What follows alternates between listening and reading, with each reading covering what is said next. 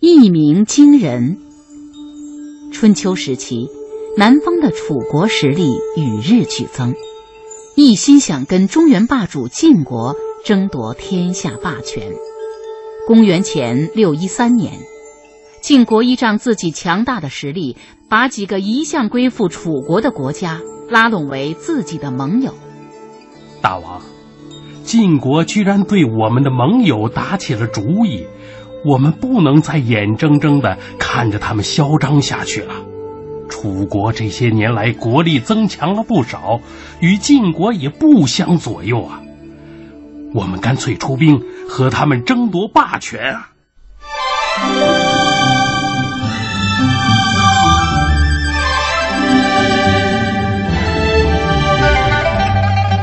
哎，那些国家要和晋国签订盟约，结为盟友。和我们楚国又有何干呢？只要晋国不侵犯我们楚国就好了，管那么多干什么？来，我们一块喝酒，明天再去打猎。大王，虽然晋国现在没有侵犯我们楚国，但他们的野心这么大，迟早会有一天呐。我们不如先发制人。好了，好了，好了，别说了，没看见我正在欣赏美人跳舞吗？大王，不许再说了。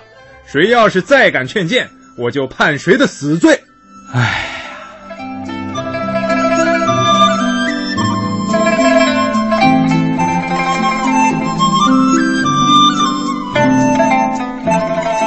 就这样，三年过去了，楚庄王整天吃喝玩乐，完全不理国事。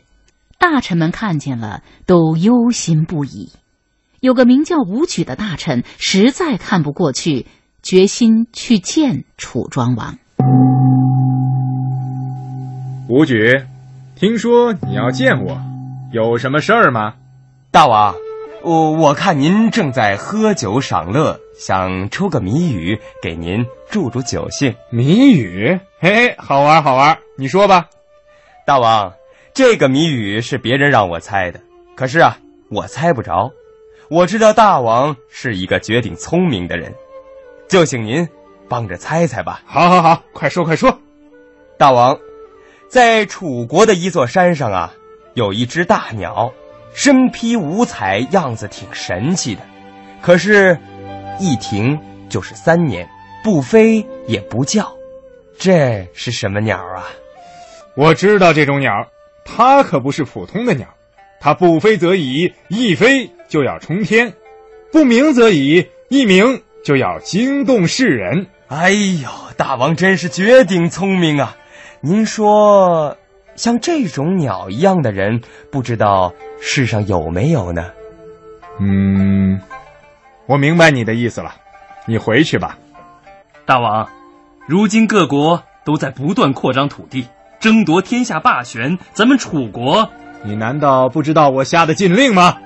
我当然知道大王的禁令，但只要大王能够听我的意见，我就是触犯了禁令，被判了死罪，我也是心甘情愿的。哈哈哈！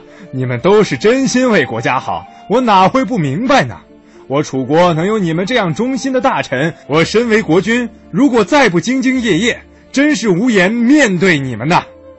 从这以后。楚庄王励精图治，他一面把敢于进谏的武举、苏从提拔起来，帮助他处理国家大事，一面制造兵器、操练军队。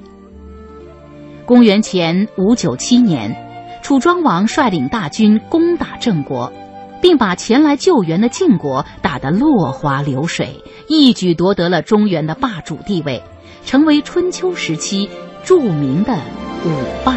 之一，一鸣惊人这个成语就是从楚庄王的典故演变而来的。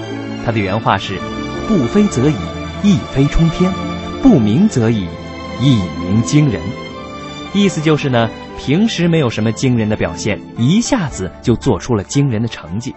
不过，我觉得没有什么成绩或者成功是可以一蹴而就的。这个楚庄王虽然曾经只知道吃喝玩乐，不理国事。但是作为君主，非常重要的一点，他还是做到了，那就是善于听从大臣的劝谏。楚庄王接受了大臣的劝告，不动声色地奋发图强、励精图治，最终一鸣惊人，成为了春秋时期著名的霸主。